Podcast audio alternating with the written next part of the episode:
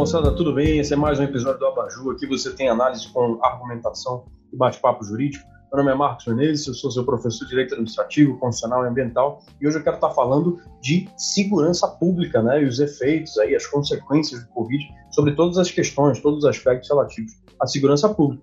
E para isso eu estou com três convidados especialíssimos aqui comigo que é, entendem de tudo, né, desse assunto e vão com certeza agregar muito para que você tenha o melhor tipo de informação aí, tá bom? Lembrando que você pode estar nos assistindo no YouTube, e se você está assistindo no YouTube e não sabe, a gente tem canais aí de podcast em todos os agregadores, né? Depois procure lá se você quiser ouvir esse episódio, fazer essa correspondência de plataformas aí.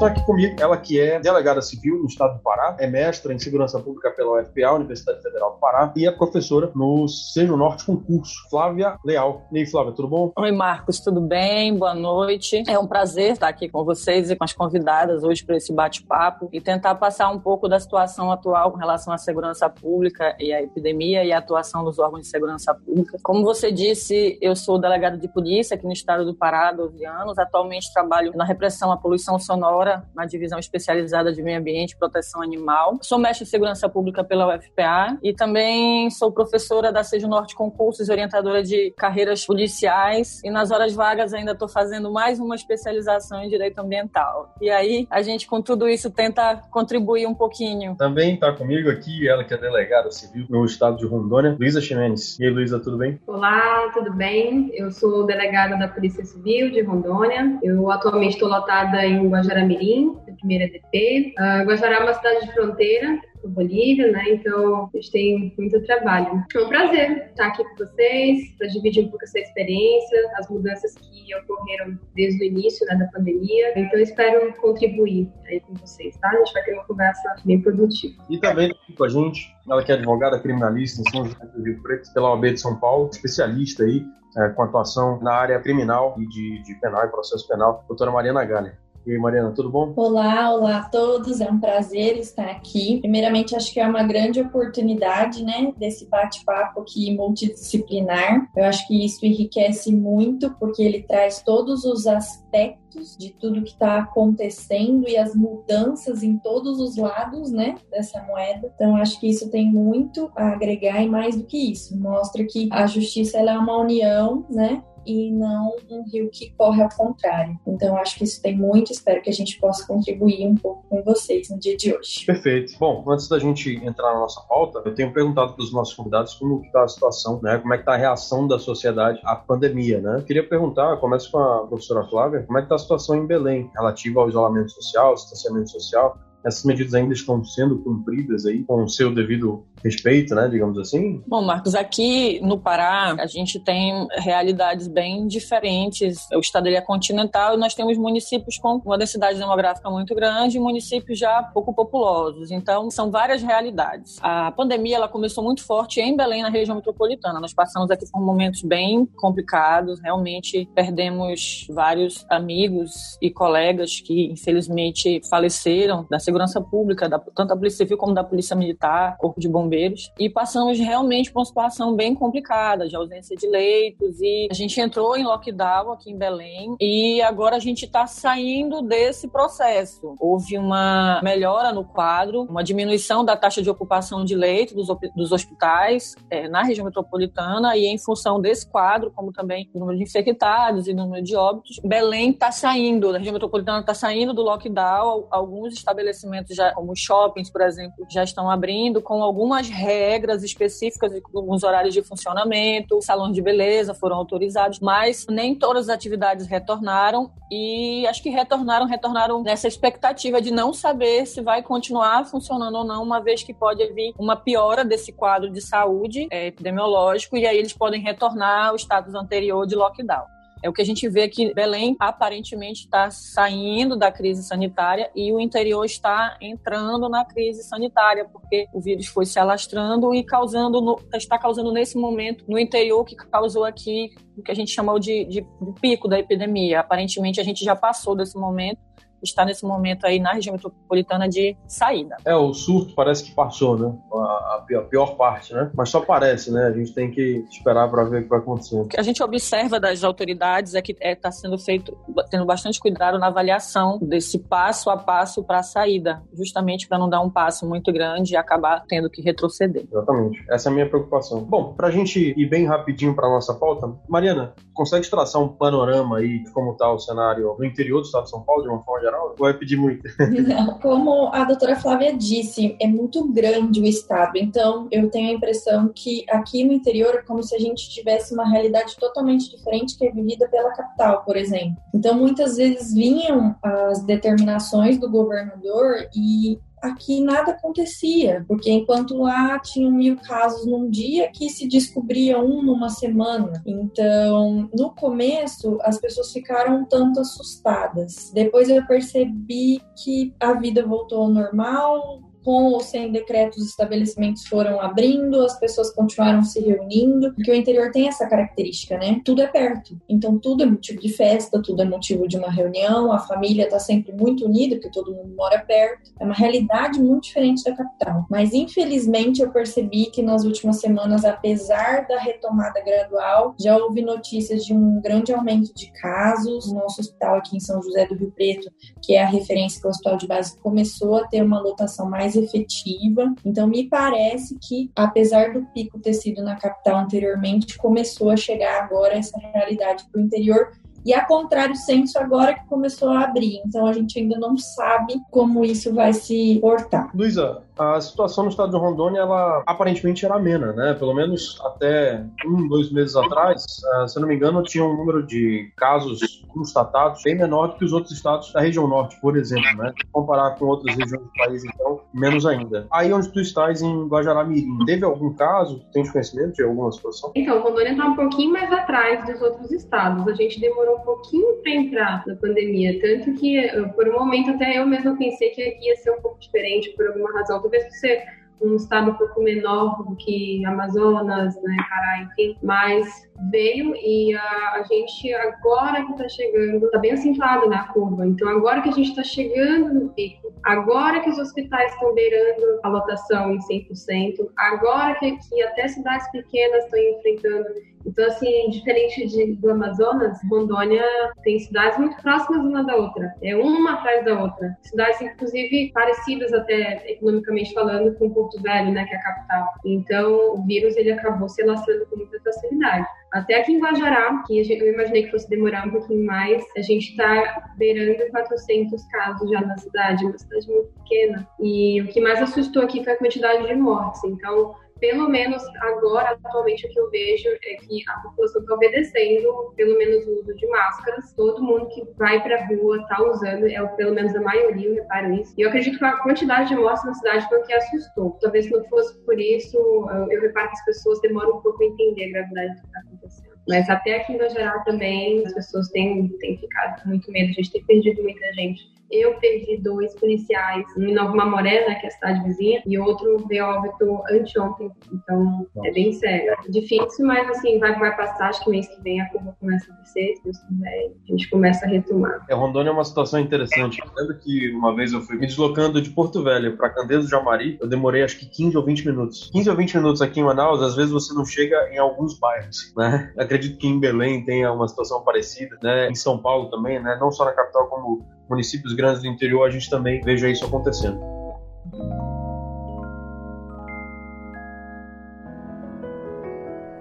Então vamos lá, vamos entrar para o nosso assunto. A gente estabeleceu esse cenário, né? Como que esses meses têm se passado né, ultimamente.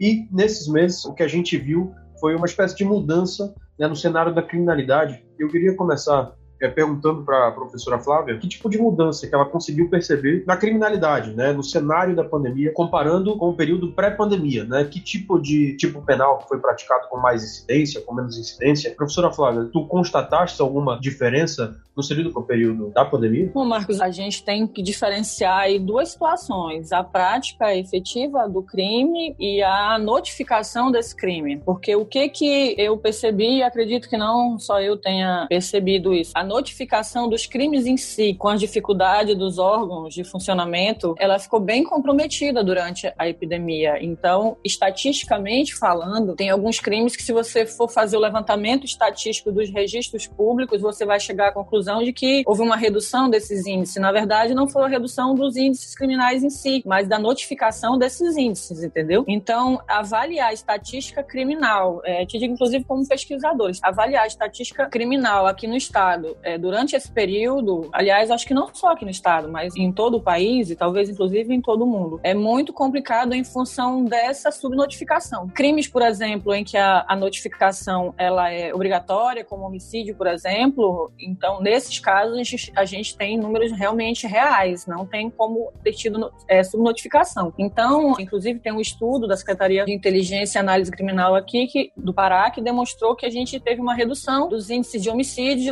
latrocínios, crimes dolosos contra a vida. Houve uma redução significativa durante a pandemia, está tendo, que é um fenômeno interessante a ser estudado, do comportamento homicida durante esse período. Paralelamente a isso, por exemplo, nos crimes de violência doméstica, em que pese avaliar essa estatística é complicado porque as unidades nem todas conseguiram continuar trabalhando de forma efetiva, todas as unidades policiais para poder receber essas notificações. Falar principalmente de furto, crimes menores, é extremamente complicado porque quem em sã consciência iria até uma unidade policial fazer um registro de um furto de algo pequeno no momento em que corre o risco de ser infectado. Então, todos esses crimes sofreram a dificuldade de notificação. Agora, no dia a dia policial, o que eu posso lhe dizer é que veio à tona é, tipos penais que até então a gente não estava acostumados a utilizar e contra pessoas que a gente não estava acostumado a utilizar. Eu trabalhei um tempo na delegacia do consumidor e nesse tempo eu trabalhei muito, muito mais nesse pouco tempo de epidemia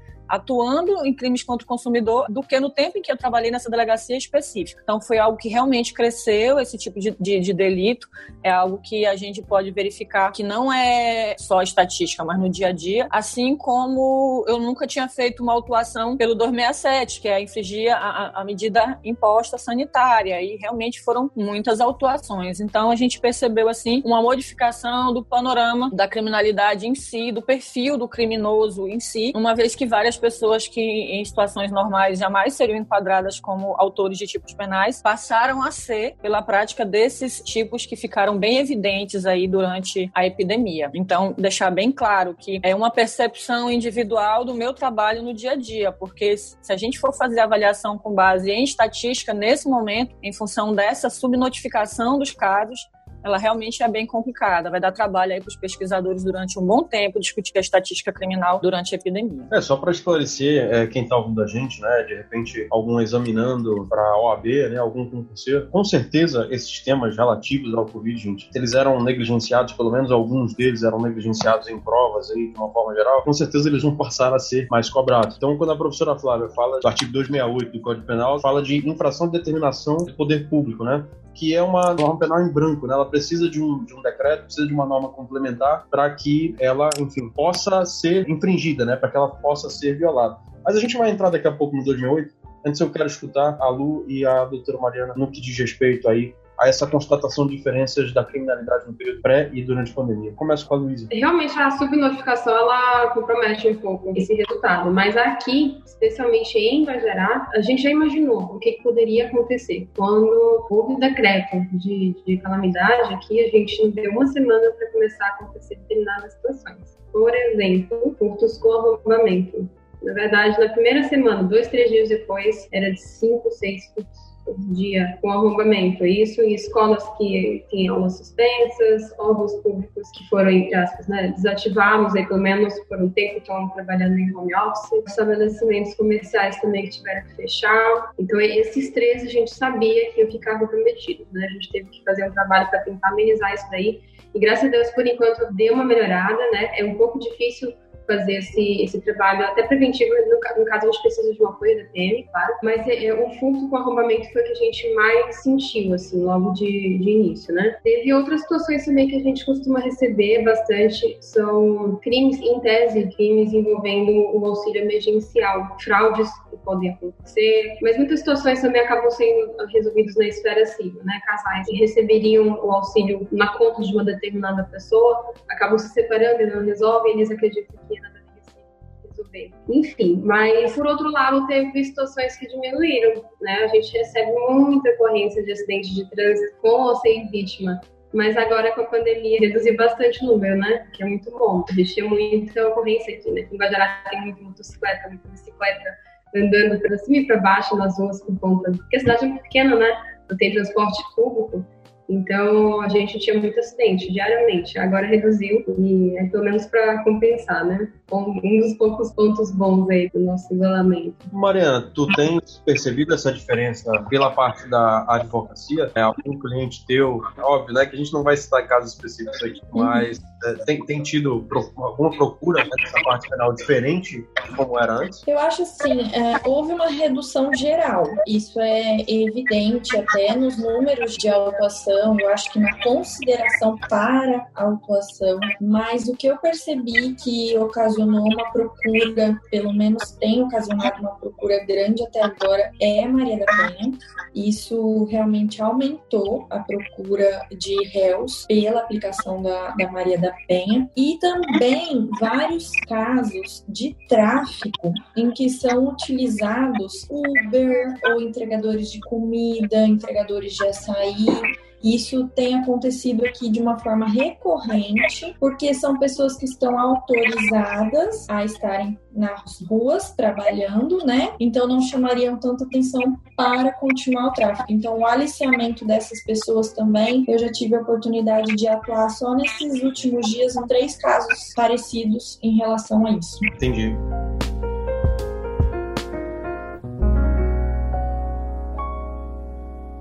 Quero tratar desses crimes que a professora Flávia mencionou, diz respeito a crimes contra a economia popular, crimes até do próprio Código de Defesa do Consumidor, né? Como ela mesma constatou aqui e relatou pra gente, né? Ela, quando estava na delegacia de consumidor, não tinha tantos casos, né, quanto aonde ela atua hoje, que não é uma delegacia especializada de consumidor né, para ver como é, é, o cenário realmente teve algumas alterações nesse sentido. Alguns desses tipos penais, né, mais praticados no Brasil, além do Maria da Penha, são exatamente isso, né? Em razão né, do aumento de preço, tanto por estabelecimentos comerciais, quanto por fornecedores a esses estabelecimentos comerciais, que é o que a gente chama aí de crimes contra a economia popular. Que tipos de ações específicas né, por parte das autoridades policiais, né, as delegacias de uma forma geral, estão sendo adotadas aí, vocês vão poder traçar um panorama local, né? mas quanto mais ampla a visão que vocês puderem trazer para a gente, melhor. Né? que tipo de ação específica tem sido adotada pelas autoridades policiais, aí onde vocês estão, né, para combater essas práticas criminais contra o consumidor? Começo pela Mariana. Bom, Marcos, aqui no interior fica muito evidente porque tudo é o boca a boca. Então, se você compra uma coisa com um real a mais,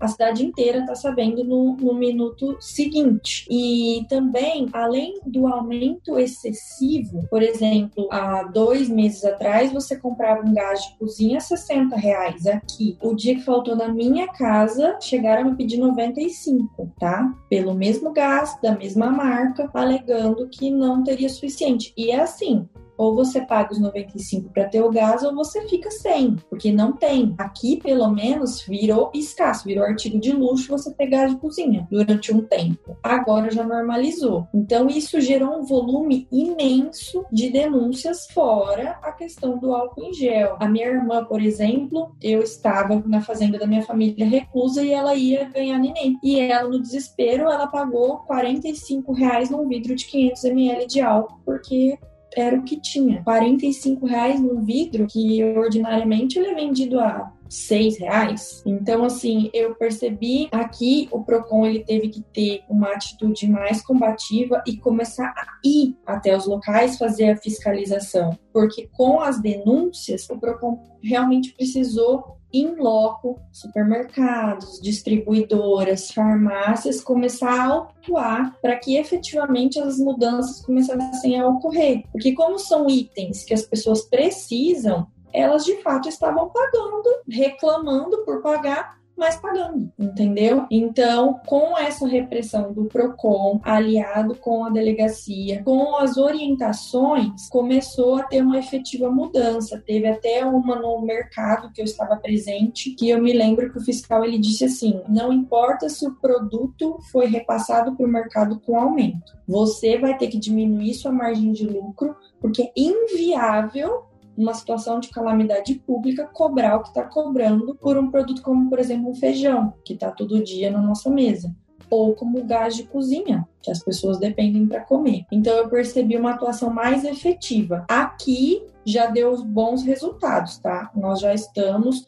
voltando à normalidade mas houve sim essa complicação e foi estratosférica. É como eu disse, um produto de seis reais passou a custar 45 e tudo bem, as pessoas achavam normal. Mas houve essa conscientização, inclusive com inibição de propaganda, tá? Foi proibida, foram retiradas essas propagandas, fora os laboratórios clandestinos, por exemplo, de álcool em gel, que foram até aqui no interior laboratórios de produtos veterinários que começaram a fazer álcool em gel e revender como se isso fosse possível. Então teve atuação efetiva policial e foi criminalizada a conduta inclusive divulgado para quem tinha comprado com aquela rotulação, tudo procurar os seus direitos. É, aqui em Manaus existiu uma, uma campanha, eu não sei dizer até que ponto ela foi discreta, porque eu também não estou muito ligado, confesso, em TV, rádio, então eu não sei qual foi o grau de intensidade dela, mas houve uma campanha também que aliou PROCON estadual, Ministério Público estadual e Delegacia do Consumidor. É, os três órgãos ampliaram sua rede de atendimento a esse tipo de denúncia, né? Até nos seus próprios portais virtuais também tinha sempre um linkzinho né, específico para esse tipo de denúncia. É algo que a gente vê em, na maioria das capitais, né? E voltando né, para o cenário de um, de um interior de estado, Queria perguntar para Lu, como é que ficou aí na cidade de Guajará-Mirim essa questão do combate a esses crimes contra o consumidor? Então, aqui em Guajará não foi tão diferente quanto em Porto Velho. Nos primeiros casos, a população se assustou e saiu naquela procura em supermercados e farmácias, tanto para alimento, né, quanto para itens para desinfecção, né, para higiene álcool em gel, máscara, enfim. Então, no início teve essa procura meio que desenfreada mesmo e teve essa, essa alta, mas praticamente toda a delegacia do Estado procurou da, da sua forma atuar, combatendo dessa forma. Então, em Porto Velho teve uma, né, uma operação da Delegacia do Consumidor, com o PROCON, com a Anvisa também, e foi feito um trabalho bem legal. A gente foi seguindo o mesmo parâmetro, lógico que a cidade é bem menor, a gente não precisou atuar tanto aqui, eram pontos isolados, a gente fazia um trabalho, às vezes, até preventivo, das farmácias, que não poderia esse aumento exagerado. Então a gente não teve problema. E até mesmo de lá para cá, como a, a, oferta aumentou, a própria população foi se adaptando a isso. Né? No, no, hoje em dia tem uma seção bem grande de supermercados de álcool gel de várias marcas diferentes. Então, assim, não tem nenhum produto em tese que a gente procure que a gente não encontre mais. Então, por enquanto, está tudo mais tranquilo. É diferente do início da pandemia, que tem aquele, aquele susto né, da população, de todo mundo. Então, se a gente está bem assustado com com, os casos que não param de aumentar, mas em relação aos produtos em si, a gente já está mais tranquilo, a gente não está nem por hora precisando atuar. Só se for caso assim que a gente ficou noticiado mesmo, mas por enquanto não tem acontecido. Isso foi mais no início mesmo. Como a doutora falou, essa questão do consumo exagerado no início, o STJ, inclusive, proferiu uma decisão limitando, dando poderes para que fosse limitado o poder de compra quando ele excedia a necessidade familiar, para justamente não tolir de pessoas ali mais necessitadas, né? Então, o judiciário teve que intervir e concedeu esse direito para que fosse respeitada essa limitação e possibilitado de fazer essa limitação para que não ocorresse esse tipo de, de situação. É curioso, né? Porque a gente é, critica tantas atitudes, né, por parte do, das nossas autoridades, às vezes, né, tanto no judiciário quanto no executivo, quanto no legislativo. Enfim, vale dizer que nesse ponto em específico a gente pode dizer que houve um acerto por parte aí, né, nesse caso do STJ.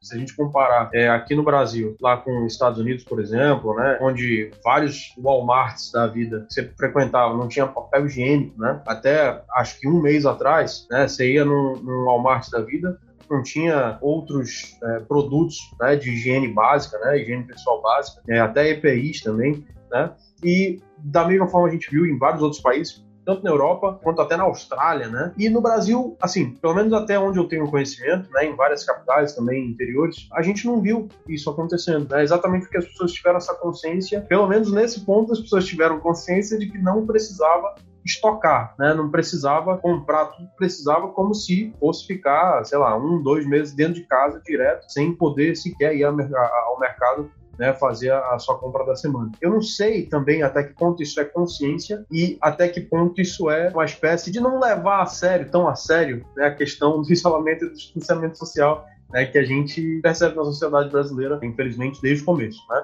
Mas antes eu quero ouvir da Flávia como é que ficou Belém nesse cenário. As autoridades se uniram de alguma forma para combater esses crimes contra o consumidor? Bom, Marcos, aqui a gente viu os órgãos atuando, os órgãos nas diversas frentes. A gente teve uma atuação bem forte do Ministério Público com relação aos planos de saúde. Não vou citar nomes para evitar processos, mas planos de saúde famosos que fecharam porta das, das emergências e se recusaram a fazer alguns exames, inclusive os testes da própria Covid. Então, é, a Promotoria de Defesa do Consumidor atuou bastante nesse sentido. E, fora isso, foi formado um grupamento, não um grupamento, mas assim, um, um grupo de trabalho dentro da Polícia Civil para poder fazer o combate é, dos mais diversos crimes relacionados à epidemia. E aí, no momento em que as fases foram passando, esse grupamento foi canalizado para a atividade mais preponderante naquele momento. Então, nós vimos aqui ações bem efetivas, por exemplo, no início, em que haviam a venda por valores exorbitantes, por exemplo, de álcool gel, máscaras e EPIs de toda, de toda a sorte. Foram ações bem efetivas, com apreensões, inclusive gigantescas, com várias pessoas sendo autuadas, inclusive em flagrante pelos delitos, porque dependendo do tipo de infração e você somando as penas, cabia autos em flagrante esses produtos, inclusive, foram revertidos mediante decisão judicial aos próprios órgãos de segurança pública,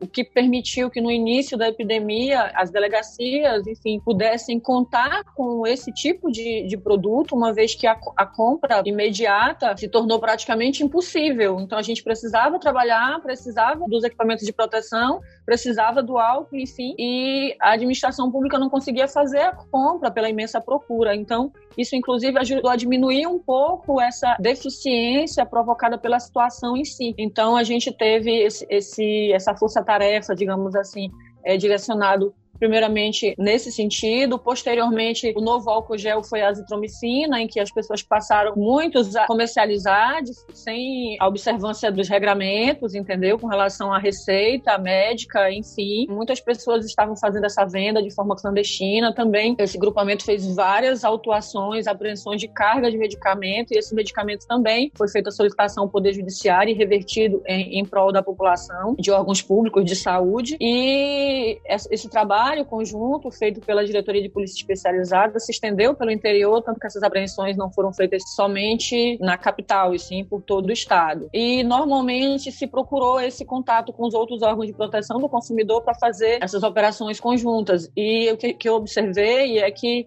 ela foi tendo um caráter assim bem mutável de acordo com o momento em que a cidade, o Estado estava vivendo. Ultimamente, esse grupamento estava fazendo mais a fiscalização do cumprimento do decreto do lockdown, justamente porque, como a colega falou, houve já mais uma normalização dos preços. O que a gente vê hoje não é a alta abusiva de um produto específico, como o álcool, a azitromicina ou a máscara. O que a gente vê, na verdade, hoje é uma alta geral dos preços é, dos alimentos, enfim, perecíveis, dos produtos em geral. Então, há uma dificuldade hoje até desses órgãos estabelecer o que é justo e o que não é justo, o que é correto não é o correto no preço para fazer essa autuação, o que era mais fácil no início, porque realmente eram preços exorbitantes mas a gente teve aqui realmente uma atuação bem eficiente dos órgãos de defesa do consumidor e dos órgãos de segurança pública que combateram esse tipo de infração. É pior que a gente entra, já entra numa outra questão que é a questão econômica, né? A gente teve num, episódio anterior aqui um economista, né? Primeira vez que a gente trouxe alguém que não é da comunidade jurídica para estar tá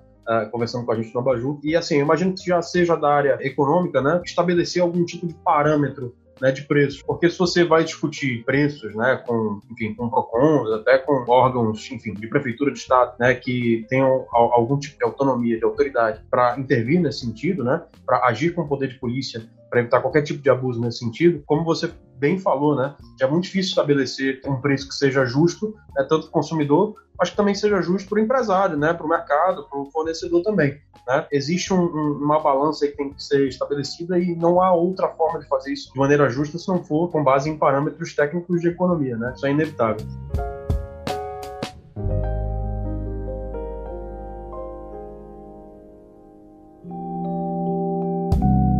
Superado esse tipo, esse tipo penal não, né, que são vários tipos penais aí contra o consumidor que vieram à tona aqui. Superado esse assunto, né, dos crimes contra o consumidor, outra questão que foi citada, né, inclusive pela doutora Mariana, diz respeito aos crimes de violência doméstica contra a mulher, né, o crime da Lei Maria da Penha. A gente vê, né, inclusive saiu reportagem Fantástico aí recentemente, né? Jornal Nacional, outros jornais aí né, de repercussão nacional veiculam isso, né, semana sim, semana não a gente tem percebido que no período da pandemia essas ocorrências têm se intensificado, como vocês também trouxeram à tona aí. Queria perguntar, eu começo com a Luísa, qual a diferença né, entre o período pré-pandemia e o atual em termos estatísticos, né? Não, sei também se a Luísa vai ter algum número para trazer para a gente, se tiver ótimo, né? Pelo menos é com base no cenário que ela pode trazer para a gente, mas queria saber também dela, aqui que tu atribuis, Luísa, essa diferença, né? Se existir alguma do período pré em relação ao período pandemia no crime de violência doméstica contra a mulher? Então, a violência doméstica a gente foi esperado, né? Desde o início da pandemia,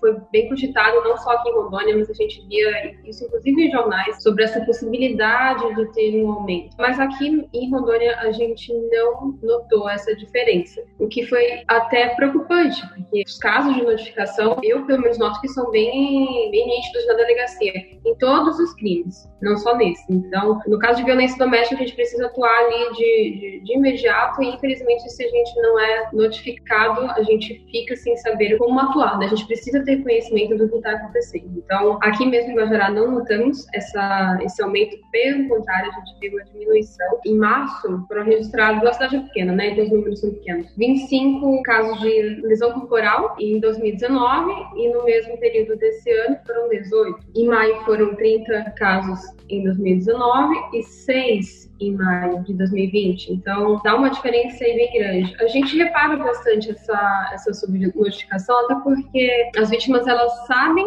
que a delegacia ela é bem frequentada, né, tem, um, tem um fluxo de, de, de pessoas muito grande, elas sabem que provavelmente se forem para a delegacia vão ter que se submeter a exame de corpo de delito. E tem cidades que o médico legista ele não está disponível 24 horas, porque às vezes tem um Zoom. Então a gente tem que ter o apoio do hospital e o hospital está com muitos casos positivos, tem pessoas em isolamento lá dentro. Então, é, esse é o tipo de situação que a gente precisa fazer um estudo até para entender o que de fato pode estar acontecendo para ter uma diminuição. Mas o que a gente percebe logo de início, né, pelo menos as justificativas que a gente tentou coletar, pelo menos por agora, seria isso, né? É subnotificação pela própria vítima mesmo, de não, não ter interesse em se dirigir à delegacia, não ter interesse em se dirigir ao exame de corpo de delito, né? Já teve casos de vítimas que vão para a delegacia, falam que foram agredidas, e quando a gente fala que teria que fazer o exame, ela não quer mais fazer, aí fala que a lesão corporal não, não foi recente, que não tem marca, não, né? não tem nenhuma lesão aparente. É muito triste, né? A gente tenta angariar elementos de qualquer forma, independente dela querer ou não, a gente precisa combater isso, mas o que a gente repara é isso, a própria vítima mesmo acaba desistindo, e isso é, é bem preocupante. Eu acredito que esses números eles tenham reduzido por essa razão. Né? Se tiver alguma outra situação, a gente vai precisar apurar, a gente vai precisar ver o que fazer, mas por enquanto os elementos que a gente tem são esses aí. Essa questão da subnotificação é muito, muito grave, né? sobretudo em tempos de crise, em tempos de isolamento social. Não sei até que ponto existem portais online de denúncia desses casos de violência doméstica contra a mulher que permitem que a mulher consiga, com segurança, fazer a sua denúncia sem ser descoberta né, pelo eventual agressor. Queria perguntar da Flávia agora se alguma ação, né, inclusive como esse exemplo que eu acabei de dar, foi adotada, né, que ela tenha conhecimento é, no estado do Pará, tanto por parte da delegacia geral, né, eventual, ou eventual delegacia especializada contra a mulher. Bom, Marcos, o que a gente observou aqui no estado, de falar mais por Belém, mas acho que se aplica ao estado com relação à violência doméstica, é o problema da subnotificação realmente é assim, a violência doméstica, a mulher ela precisa, ela fazer a denúncia, ela precisa se sentir segura e acolhida. Não são muitos os locais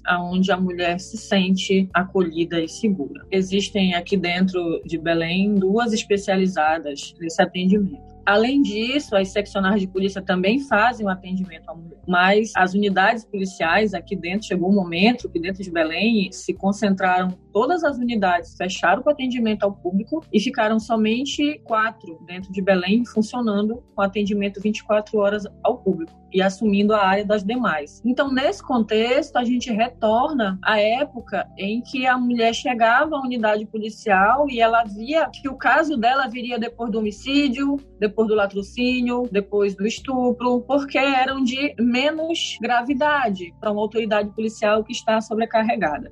E isso aconteceu não é por uma deficiência da Polícia Civil, mas simplesmente porque os servidores adoeceram em massa. Então, tem inclusive um estudo, acredito que seja do Fórum de Segurança Pública, publicado que eu vi recentemente no telejornal, que realmente os números oficiais reduziram, mas aí você verifica os números de procedimento instaurados de violência doméstica. Mas aí você verifica que os números de ligações, por exemplo, por 190, cresceram de forma assim vertiginosa. Por quê? Porque essa mulher que não está indo mais à unidade policial, está chegando ao ponto no pedindo socorro. Então, essa realmente foi uma realidade que a gente se deparou e que realmente é um crime que cresceu muito a incidência nesse período. Eu queria a opinião da Mariana sobre isso. Doutora Mariana, aqui tu atribuis essa diferença o cenário pandemia? É sempre esse paralelo que a gente traz. Olha, nos casos que eu tive oportunidade de atuar agora nesse período, eu percebi que foram muitos casos que já havia comunicação pretérita. Então, muitos casos de desobediência que acabaram sendo aplicados indicadas à, à prisão por conta da, da desobediência. Então já havia um histórico. Né? Eu concordo que, obviamente, essa situação ela causa um estresse geral, né? porque essa situação de isolamento, confinamento, muitos, muitos desempregados. Aqui na, na minha região é uma região muito de fábricas e assim, a cada semana são 30, 40 funcionários perdendo seus empregos, então isso gera um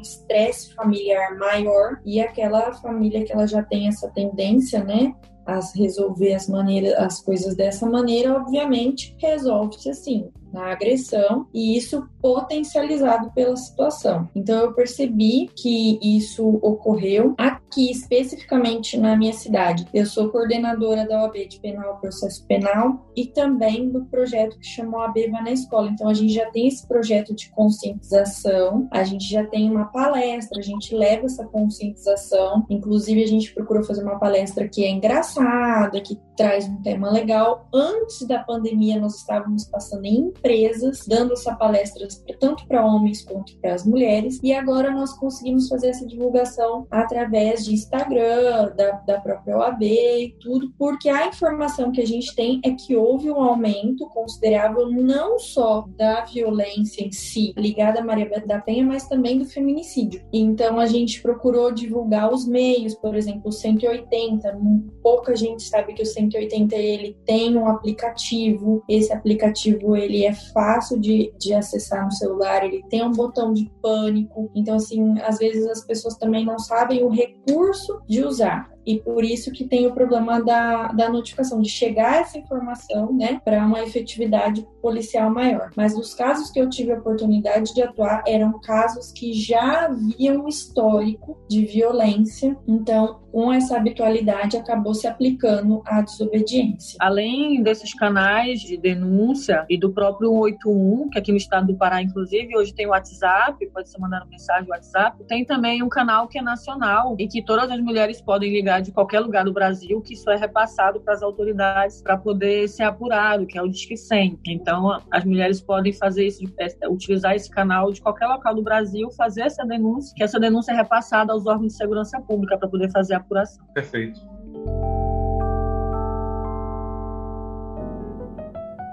Vocês têm comentado bastante a respeito do dia a dia né, da delegacia, no caso da, doutora Mariana contato dela enquanto advogada com essa parte policial, né? E a pergunta que eu tenho, eu começo com a Luísa, é que tipo de mudança, né? Ela tem notado, que tipo de mudança vocês têm notado aí no que diz respeito à rotina dos trabalhos, né? O que, que vocês podem relatar de diferença tanto em operações quanto da condução dos inquéritos policiais continuam com a mesma frequência, continuam ocorrendo e sendo instaurados, né, no caso dos IPs, com a mesma frequência? Certo. Então, a, a instauração de inquéritos não teve alteração. A gente continua instaurando da mesma forma. A gente, em casos um pouco mais simples, né, a gente tem evitado fazer oitivas. E quando a gente faz, a gente faz um agendamento, né? Então, o problema da delegacia é que todos os dias tem coisas muito graves acontecendo. Então, mesmo fazendo esse filtro, mesmo tirando que não é tão relevante a ponto de ter que ser resolvido hoje, amanhã, semana que vem, os casos relevantes eles tomam o nosso tempo em todo, né? Não tem,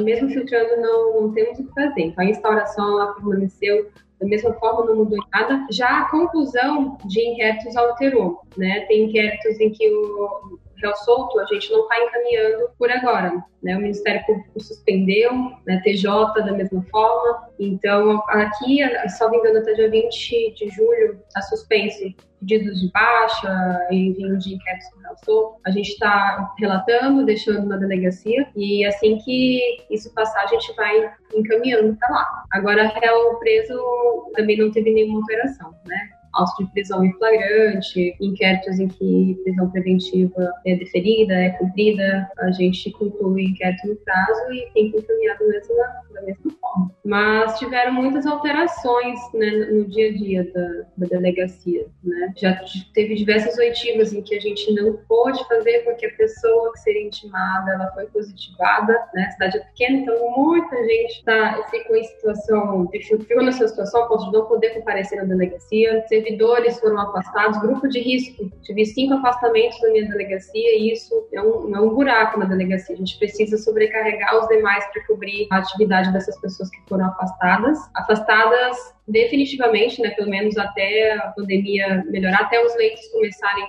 a aparecerem, pelo menos, e sem contar os afastamentos mais esporádicos, né, aqueles que já são suspeitos, já são afastados. O médico já sugere o afastamento, ele já emite um atestado. Então, caso suspeito, a gente afasta, a gente faz o home office, a gente tenta fazer um trabalho de home office. Fica muito mais complicado, né, por conta da, da peculiaridade do nosso trabalho mas a gente, com trabalho, principalmente no caso do escrivão, né, por trabalhar com muito papel, a gente consegue fazer um trabalho em casa também. Eu, particularmente, se me deixar em casa, a gente produz até, né, enfim, a gente consegue se virar. Higienização da delegacia é constante, né? A CESDEC, a Secretaria de Segurança Pública, disponibilizou material para a gente fazer uma limpeza constante, diária. Então, acho que já é o nosso novo normal, né? Todo mundo já está habituado né, a trabalhar com isso. Vou começar a usar o computador, tem que fazer limpeza, sair, tem que limpeza também. Todo aquele protocolo que a gente está cansado de saber, todo mundo já está já tá adotando. Uh, de mudança também, logo no início, agora não tanto, mas no início a gente evitou fazer o registro de verdade de ocorrências na delegacia, a não ser em casos urgentes, né?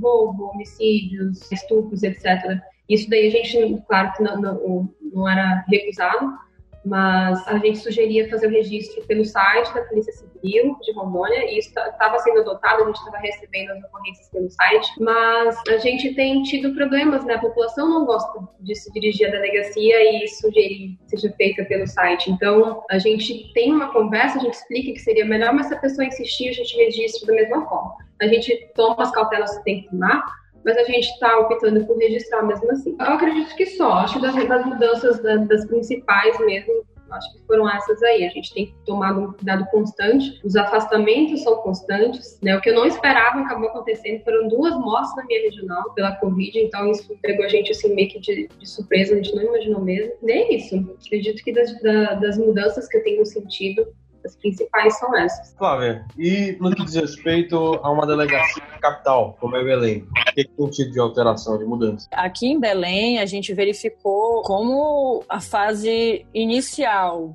para uma fase assim de contaminação muito grande, foi muito rápida e como acometeu muitos funcionários, houve uma, uma conduta da Polícia Civil assim muito proativa na intenção de tomar medidas cautelares que evitasse o contágio das pessoas na delegacia e dos servidores, até porque a gente teve uma grande quantidade de servidores que foram acometidos. Então, com relação ao nosso funcionamento, o delegado geral emitiu uma portaria disciplinando todo o funcionamento das unidades de polícia no estado a partir daquela data. Isso foi bem no início da epidemia. Então, a gente passou a fazer o atendimento presencial somente de casos excepcionais e graves, dos casos flagranciais, em primeiro lugar, e dos casos não flagranciais, somente aqueles casos graves. A portaria define quais são esses casos: é, homicídio, roubo, estupro, e naqueles casos em que houvesse prejuízo de perecimento da prova, tivesse alguma providência imediata e necessária a ser tomada pela autoridade policial ou pela polícia em si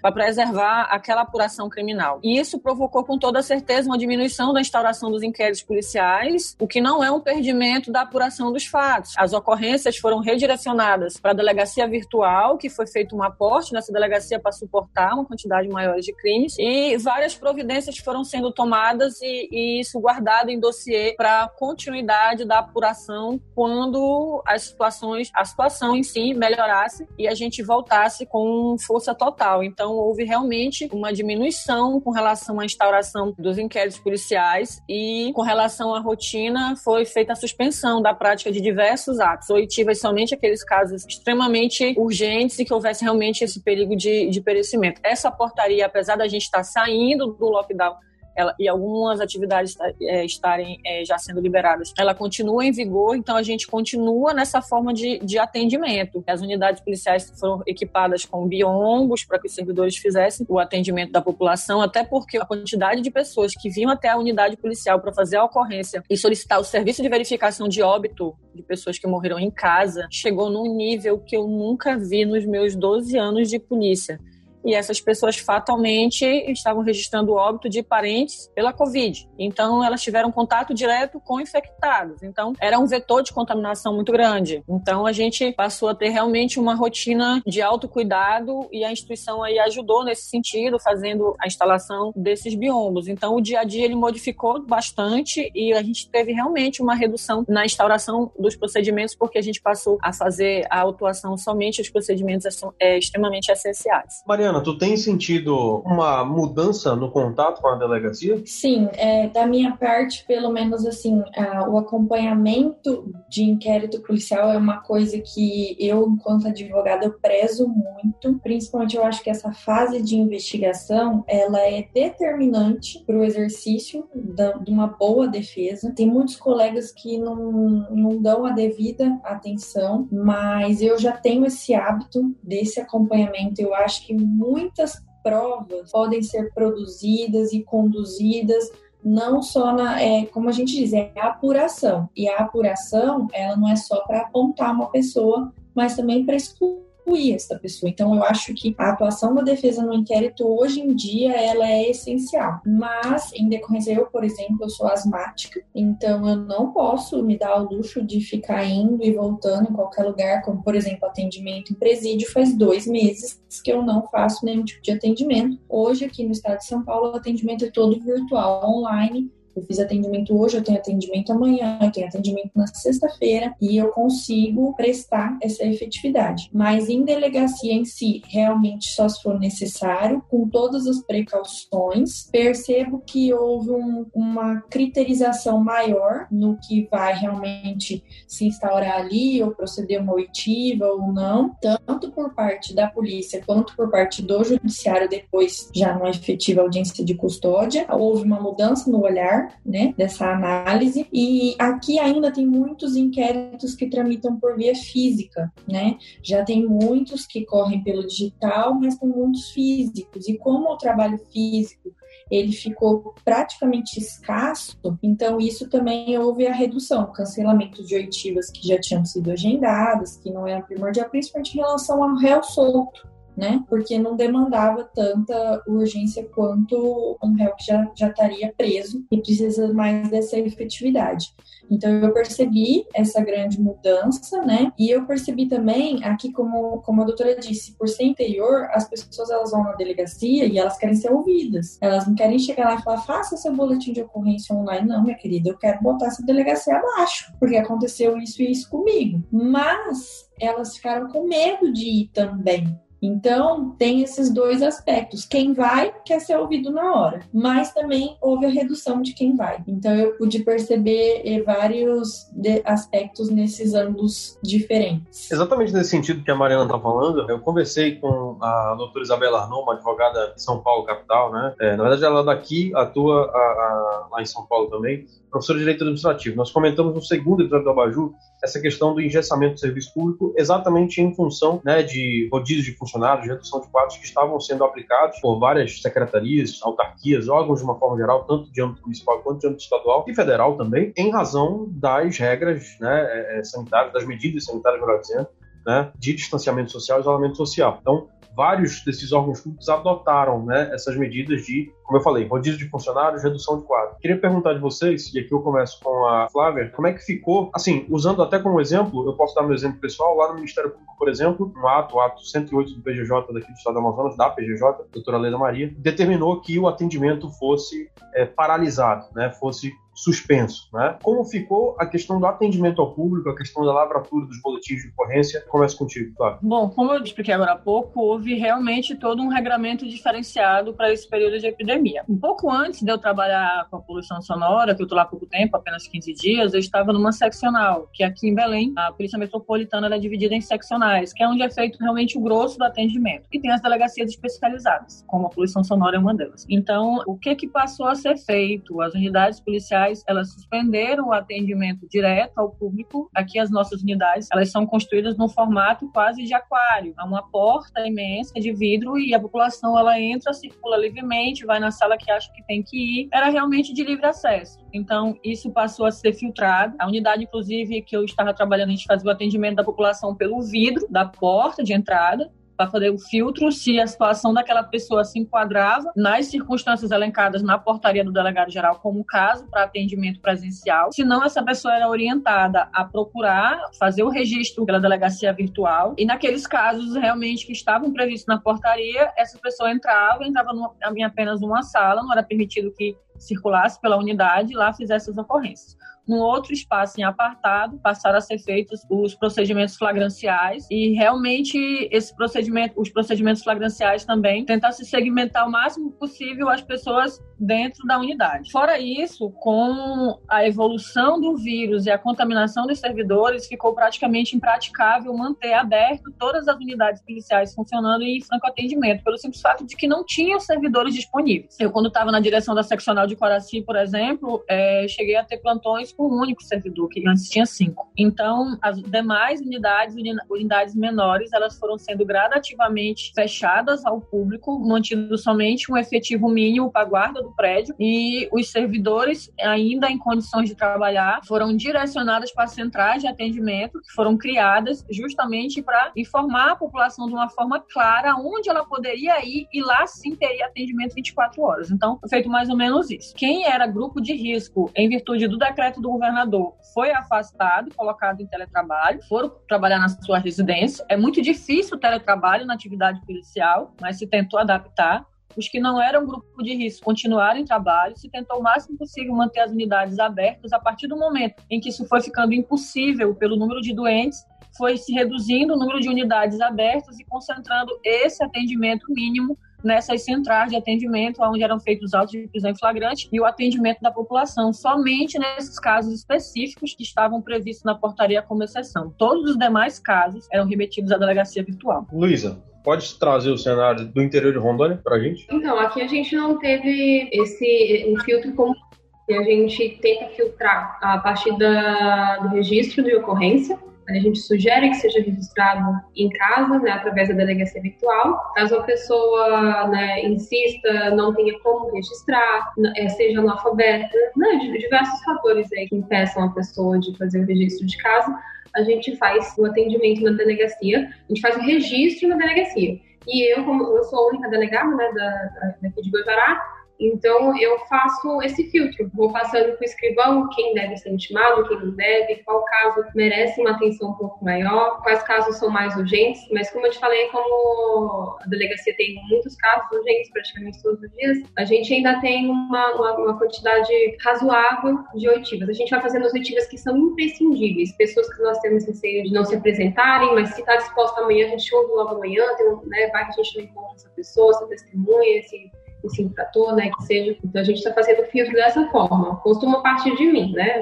Pelo, inicia pelo comissariado, sugerindo fazer o registro de casa, Caso registre de qualquer forma, né, ou seja de casa ou na delegacia, passa por mim e eu vejo quem a gente começa a investigar primeiro, quem a gente intima primeiro, o que, que dá para fazer. E tirando isso, a gente também a gente trabalha com sobreaviso, né? A gente trabalha 24 horas, a delegacia não fecha. Então, além do expediente, que a gente trabalha dessa forma, esses mesmos servidores do expediente ficam de sobreaviso para atender situações mais urgentes ainda e casos de auto de prisão em flagrante, que tem que ser lavrados né, de imediato. Então, nesses casos, fora do expediente, não tem o que fazer, tem que estar na rua mesmo, tem que estar na delegacia sim, mas todos, to, todos os demais a gente faz um, um filtro mesmo. Mas, no, no geral, a gente está fazendo, não, não, tem algo específico, né? Tem, tem, tem roubo, tem homicídio, tem tudo aquilo que nitida, nitidamente mais urgente, mas até mesmo casos em que não, tá, não estão elencados na portaria da direção geral, o delegado ele faz esse filtro e, e tenta encaixar e ver se é caso de ser ouvido agora ou não. Enfim, é assim que a gente tem, tem feito aqui em Guajará. E no estado tem sido mais ou menos assim também. A gente tem reduzido, mas não é tanto assim, até porque o trabalho meio que não para, né? A gente tenta filtrar e quando pensa daqui a uma hora que aparece uma situação muito urgente, a gente acaba tendo que atuar. Mas varia muito até porque aqui em Guajará, como é, é temos a DEAN, a Delegacia Especializada no Atendimento à Mulher, e temos a primeira DP, que é a minha. Então, a maior parte do, dos casos acabam indo para mim, então talvez por isso a gente não consiga filtrar tanto assim. Talvez se fosse uma especializada a gente conseguiria lidar um pouco melhor, mas a primeira DP a gente abarca muitos crimes ao mesmo tempo, fica um pouquinho mais complicado. Mas a gente vai adotando as medidas que tiverem que ser adotadas, né?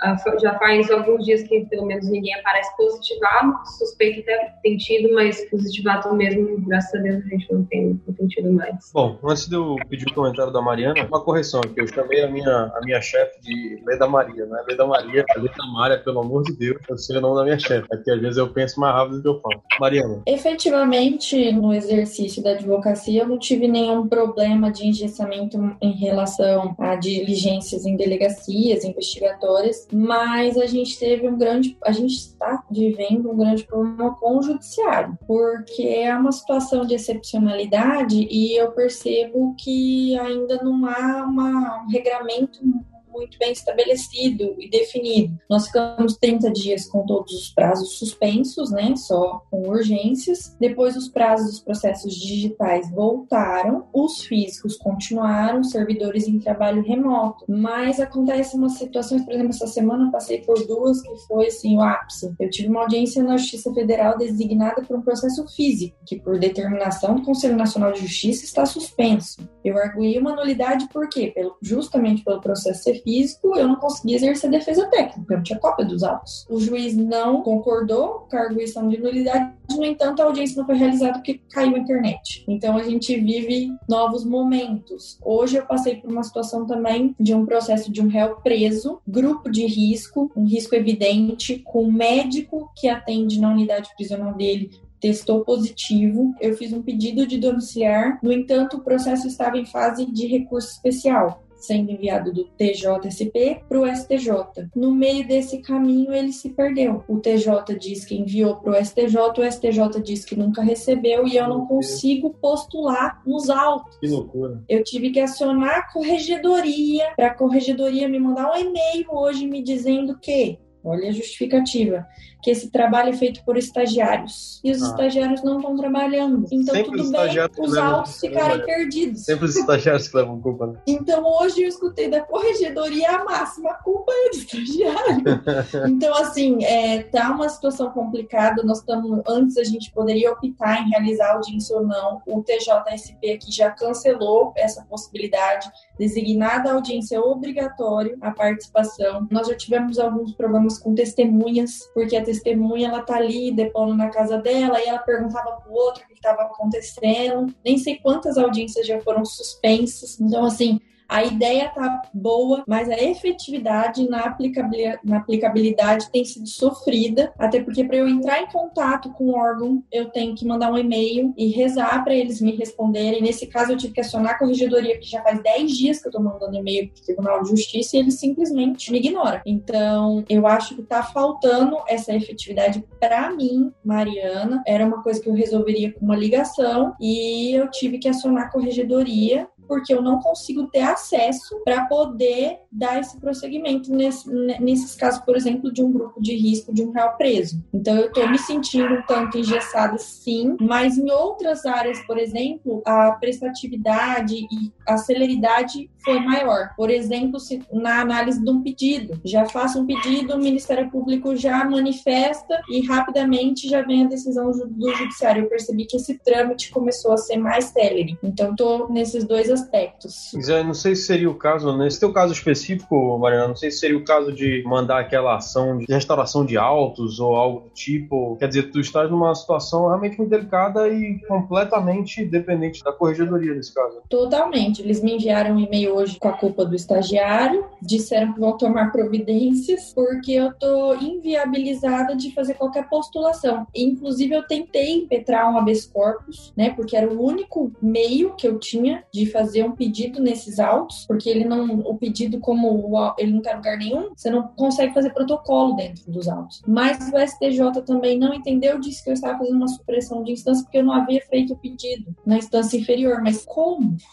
Então, assim, a gente fica numa situação complicada e sem muitos recursos de agir. Isso, infelizmente, a pandemia trouxe. Eu preciso dizer que, em um aspecto contrário, eu trabalho muito com jovens advogados. E muitos, por exemplo, eu sábado ou domingo eu paro para orientá-los eles caso de sustentação oral, porque esses jovens advogados, por exemplo, uma sustentação oral, eles não realizariam. Muitas vezes os clientes deles são só pelas defensorias, então não teria o custeio de ir até um tribunal. Então, a pandemia, a contrário senso do que eu disse, ela está possibilitando eles exercerem esse direito que seria postergado fisicamente. Então, isso está muito legal, está um trabalho muito interessante, além da possibilidade de realização de sustentação oral, de despachar com ministros, desembargadores, experiências que eles teriam já mais à frente da sua carreira. Então, isso eu acho que foi muito legal está trazendo muito benefício. Perfeito. Vale aqui, é, antes da gente retomar a pauta, fazer um, uma breve propaganda do próprio Abaju. Você que está escutando a gente, você que está assistindo a gente no YouTube, assista o episódio 4. A gente chamou aqui a advogada Júlia Fornari, né, de Porto Alegre, e ela falou exatamente sobre essas possibilidades em tempos de crise, como inclusive no período de pandemia, para advogados, né? E também temos o episódio 6, né, que fala das alterações da pandemia no exercício da advocacia. A gente trouxe Rafael Bertazzo, que é procurador do Estado, trouxe Adriano Leite, que é um advogado mais experiente, e a Sara Souza, que é uma advogada mais nova. A gente traçou esses paralelos entre advocacia experiente, advocacia jovem e advocacia privada advocacia pública e como o exercício da advocacia nessas peculiaridades estão sendo alteradas, foram alteradas pelo exercício da pandemia como é que o advogado pode aproveitar isso em seu favor, né? Agora, bom, ainda nesse aspecto judiciário, eu queria te perguntar, Mariana, eu ia começar essa pergunta pela Luísa, mas eu vou já trazer para a questão de requisições ao IML. Antes de tocar nesse ponto, eu vou puxar já para cima uma pergunta que eu faria depois, que era exatamente relativa à suspensão dos prazos processuais, né, em função lá da, das resoluções 313 né, depois prorrogado pela 314 do Conselho Nacional de Justiça, o CNJ. E queria te perguntar, Mariana, já direcionando para ti, os expedientes, enfim, de, de, de, delegacias ao Ministério Público, ao Judiciário, como que isso passou a ser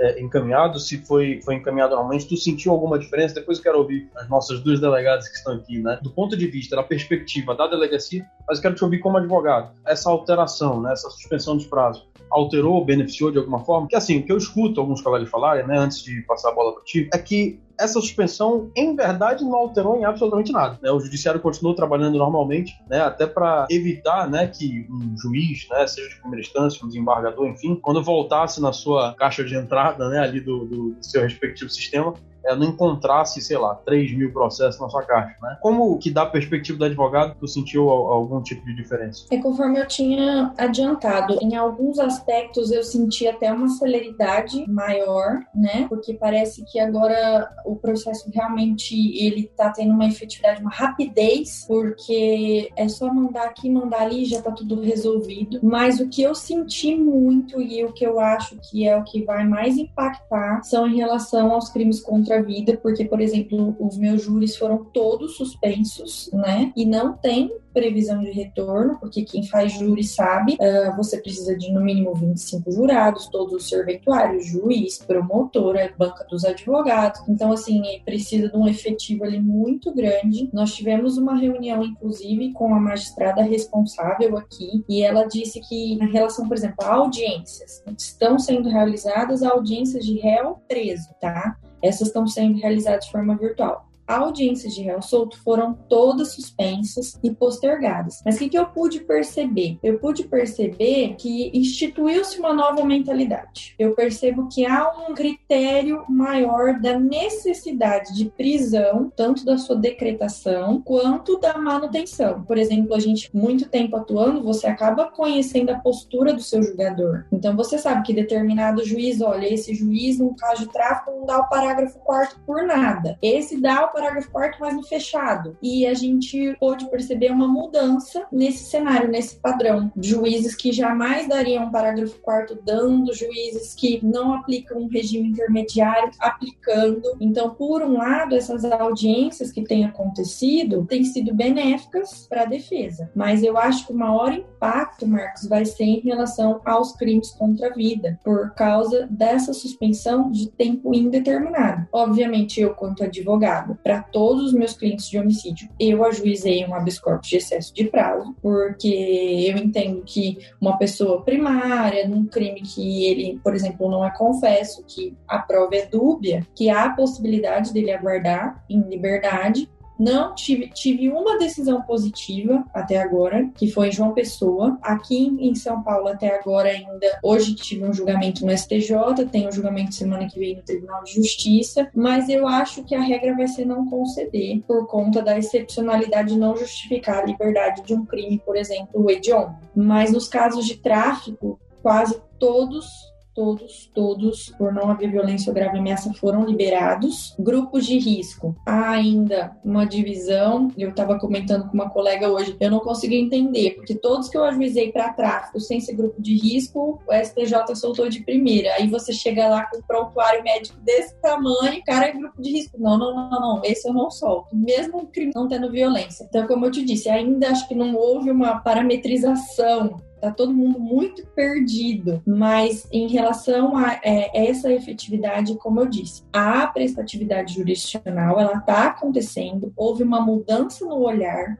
acho que de todas as partes, mas em relação aos crimes contra a vida, isso daí ainda vai dar muito trabalho pela frente para poder regularizar toda essa situação que necessariamente tem que ser presencial. Não, não, tem como fazer de forma virtual. Acho que o Rio Grande do Sul até tentou, mas o CNJ interviu e disse júri sem ser presencial de maneira alguma.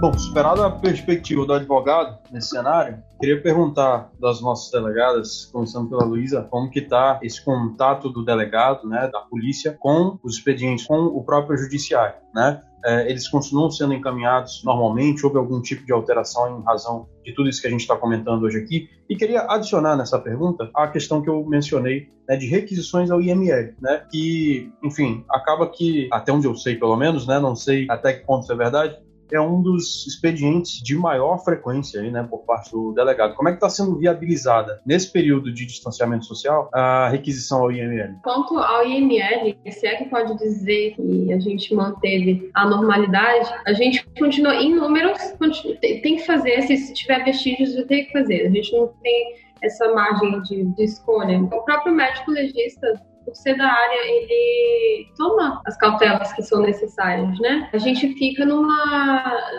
tem uma celeuma aí, né? Porque assim para recolhimento de conduzido para o presídio, por exemplo, a gente precisa fazer exame de corpo de delito. A gente precisa garantir que esse preso ele teve a integridade física dele preservada e entregá-lo para o presídio com o respectivo laudo. Mas uh, tem cidades que não tem médico legista. Aqui em Guajará, uh, a gente está fazendo no hospital. Então, até que ponto isso deveria ser mantido, a gente deveria flexibilizar? É uma resposta que eu não tenho, a direção não tem, a OMS não tem, a gente até agora não sabe o que deveria ser flexibilizado ou não, mas por enquanto a gente tem mantido essas idas ao hospital. Então, assim, a, o que a gente tem reparado que diminuiu é a questão das vítimas. Quando a gente chega, no caso até de termo circunstanciado mesmo, né, de lesão corporal leve, a vítima chega lá, tem toda aquela chateação na delegacia, por mais que seja uma coisa mais tranquila, na visão do delegado, né, quando a gente sabe que a lesão corporal leve a gente fica mais tranquila, foi só um, né, uma lesão leve, enfim,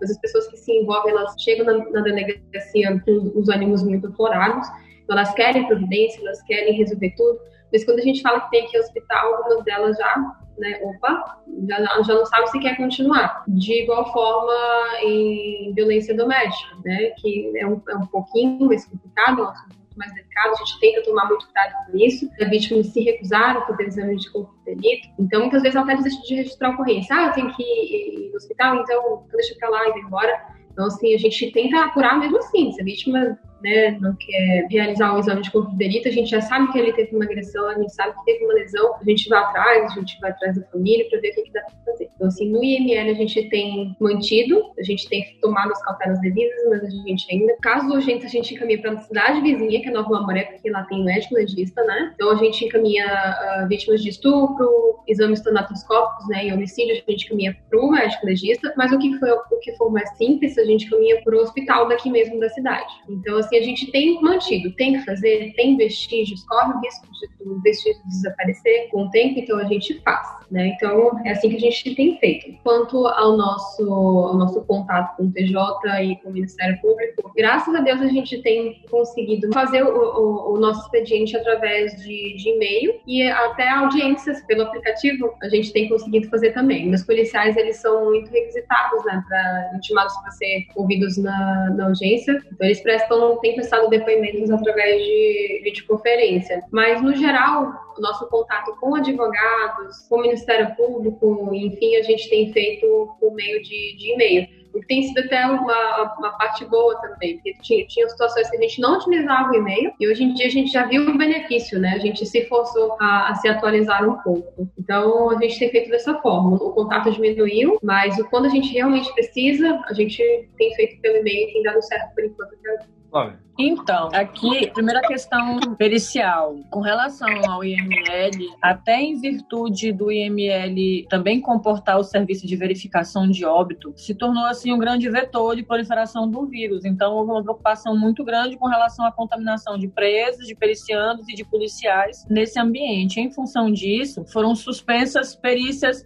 não urgentes, como, por exemplo, perícias em veículos de identificação veicular, que não fossem urgentes. Então, basicamente, se passou a se fazer de forma imediata as perícias de auto prisão em flagrante e as demais perícias somente aquela em que realmente tivesse uma urgência em ser feita, por exemplo, perícias de estupro e coisas do gênero. As demais perícias deixaram de ser feitas por um período. Inclusive, a gente foi encontrando formas de substituir os exames periciais. Lesão corporal, por exemplo, de violência doméstica doméstica e outros crimes, a gente passou a fazer fotos da, das vítimas e, enfim, para poder subsidiar futuramente um procedimento policial a ser instaurado, porque só estava sendo feito realmente os exames periciais de prisão em flagrante. Os presos passaram a ser também é, essas perícias continuaram sendo feitas, até porque o sistema penal aqui não recebe preso sem ter feito o exame de corpo de delito, mas foi feito um rodízio, um agendamento prévio, tinha que ligar, agendar, para que não houvesse uma aglomeração de presos e equipes equipes no mesmo momento no IML, o que era comum aqui em Belém antes, às vezes seis, sete equipes ao mesmo tempo, somente em mudança de plantão, horário de mudança de plantão e horário próximo à audiência de custódia, até por uma questão de logística e de combustível, se deixava acumular os presos e levar todos de uma vez para poder fazer esse tipo de condução. Então isso passou a ser alterado, isso foi feito de uma forma gradativa, justamente para evitar um pouco a contaminação do próprio preso e esse preso ingressar no sistema penal contaminado e contaminar os demais presos, e também para proteção não só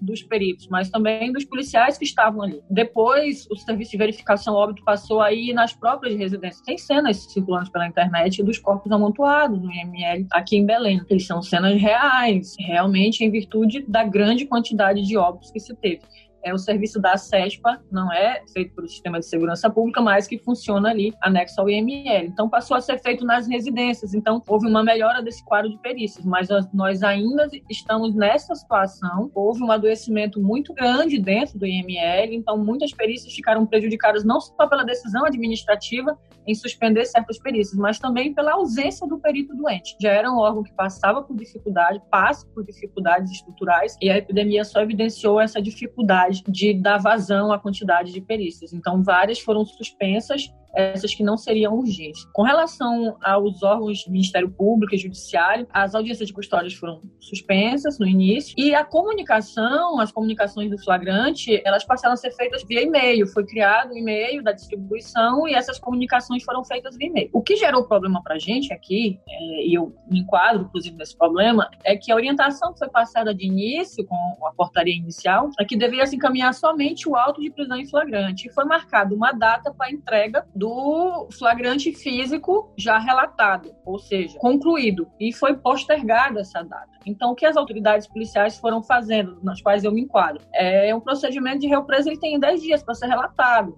de regra. Então, os 10 dias deu o meu prazo, eu relatei o procedimento e encaminhei ao cartório, já que deveria ser entregue pelo cartório um mês e meio depois, naquela data específica ao fórum. Chegou nesse período, os procedimentos não foram recebidos e continuaram em cartório. E agora, recentemente, acho que em virtude da grande quantidade de advogados que começaram a ingressar com revogações da prisão preventiva, habeas corpus, enfim, alegando a não conclusão do inquérito policial e os inquéritos estão concluídos em cartório, finalizados no sistema da polícia. O que ocorreu foi que se determinou que a partir de acho que uns 15 a 20 dias para cá, essa remessa tem que ser feita virtualmente, o procedimento tem que ser escaneado e encaminhado quando finalizado. Contudo, a determinação é que esse passivo desses três meses de epidemia que iam ser recebidos fisicamente pelo fórum fossem entregues imediatamente. A gente não tem a estrutura suficiente para fazer essa digitalização e essa remessa de forma imediata, até porque nossos servidores estão doentes. Então, um cartório com uma, uma escrivã cartorária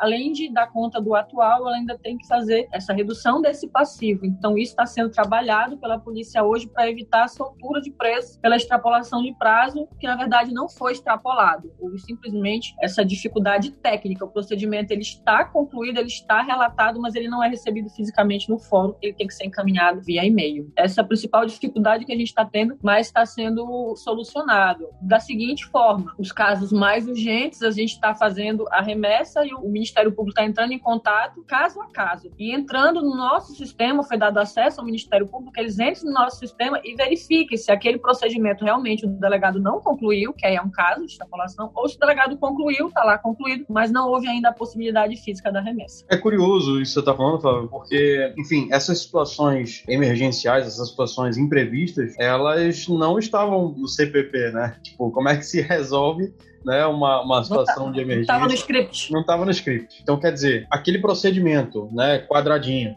né, dos autos do inquérito policial, indo com um relatório pelo delegado para o juiz. Aí o juiz abre a remessa para o MP, abre vista para o MP. A MP decide, né, dentre aquelas três alternativas, se produz mais provas, se já apresenta denúncia ou então se manda arquivar. Esse formato quadradinho ele está sendo questionado, ele, ele está tendo as suas bases, a sua sustentação teórica questionada, ponderada, né? Porque o sistema, né, como ele é, ele não é suficiente para atender uma demanda com as peculiaridades que a gente está tendo em função dessa pandemia, né? É isso que é curioso.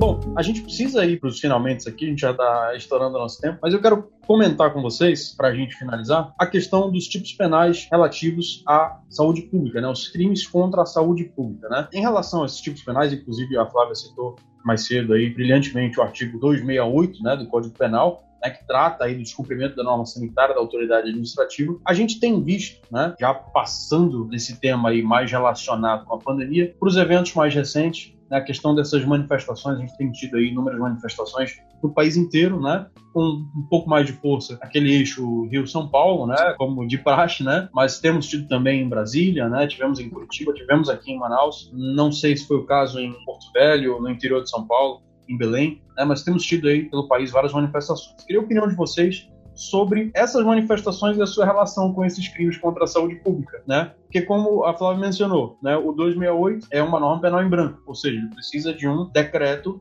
né, precisa de uma, uma, norma complementar que confira ao próprio 268 uma base normativa, né, porque se o 268 trata de descumprimento de norma sanitária, né, e essa norma sanitária não existe, então não há que se falar na, na configuração de 2008, né? A questão é, no caso do Estado de São Paulo, e aqui eu vou pedir para Mariana, no comentário dela, me confirmar. Eu não sei se aquele decreto do Dória continua vigendo, né, no que diz respeito à circulação, à aglomeração de pessoas. A informação que eu tinha é que existia um, decreto, inclusive a gente comentou sobre isso no primeiro episódio do Abaju, que determinava, né, que em alguns, alguns tipos de locais específicos, né, não só na capital como no interior, as aglomerações eh, não eram permitidas, sendo que São Paulo foi o principal foco das manifestações curiosamente. Né? Eu queria perguntar de vocês, vou começar com a Flávia, qual o entendimento de vocês sobre essa situação? As pessoas devem ou não devem ser detidas pelo simples fato de incidirem nos crimes contra a saúde pública? No caso, acredito que a única possibilidade factível seja a hipótese de incidência no 2008, né? sem mencionar outras situações, outros tipos penais, como, por exemplo, danos né, a propriedades privadas ali é, na rua onde esteja ocorrendo a manifestação. A gente vê essas situações de depredação, né, até de órgãos públicos acontecendo também nessas manifestações. Queria te perguntar, Flávio, qual o teu entendimento sobre essa situação? Bom, Marcos, o que ocorre com relação ao artigo 268, como você falou, é a questão da exigência de uma norma complementar para que ele possa ser aplicado. E o sistema de normas no país, ele sofreu um abalo com essa epidemia, né? Decretos meio que Kelsey deve ter dado uma reviradinha no túmulo, assim, uma, no mínimo uma sacudida nos ossos. A gente viu assim muitos institutos sendo relativizados nesse momento e a grande dificuldade que a gente sentiu é acho que o artigo 268 é plenamente aplicável desde que haja a complementação da norma penal em branco. Então, a grande questão é qual instrumento jurídico está apto a cumprir esse papel de complementar o artigo 268, entendeu? Então, a gente aqui no Pará não passou por muitas situações conflitantes, mas colegas passaram por situações em que havia decreto municipal, decreto estadual completamente conflitantes sobre o mesmo assunto. E aí, o que aplicar? Entendeu? Aí é uma situação bem complicada e que exige do profissional de segurança pública, no delegado de polícia, no caso, um bom senso muito grande, um conhecimento jurídico muito grande, para não incorrer, inclusive, em abuso de autoridade, que é, a lei de abuso de autoridade ela não deixou de estar em vigência em virtude da, da epidemia, muito pelo contrário, a gente continua sujeito a ela. Então, defendo a aplicação, apliquei o artigo durante a epidemia, a gente tem aplicado aqui no Pará o artigo, e a gente tem utilizado como instrumento jurídico complementador do 268 o decreto estadual e o decreto municipal. E aí nós tivemos vários decretos e a Polícia Civil do Estado do Pará fez algo bacana, que é fazer sempre uma análise jurídica através da consultoria jurídica dos instrumentos jurídicos possíveis de complementar para sempre dar um parâmetro atualizado para o delegado de polícia para não se perder, porque foram vários decretos, entendeu? O decreto às vezes era modificado de um dia para o outro decreto estadual. Então a gente tinha que acompanhar o diário oficial praticamente todos os dias. Então, num dia a igreja não podia fazer culto, no outro dia a igreja podia, mas só podia reunião até 10 é, membros. Num dia a palavra recomenda que não tenha, no outro dia a palavra não tem efetivamente. Então, nós tivemos que estar todo o tempo bem atualizados para fazer essa aplicação de uma forma mais segura. Dito isso, realmente é difícil para o profissional de segurança pública fazer a autuação de alguém que não tem um perfil de criminoso. A gente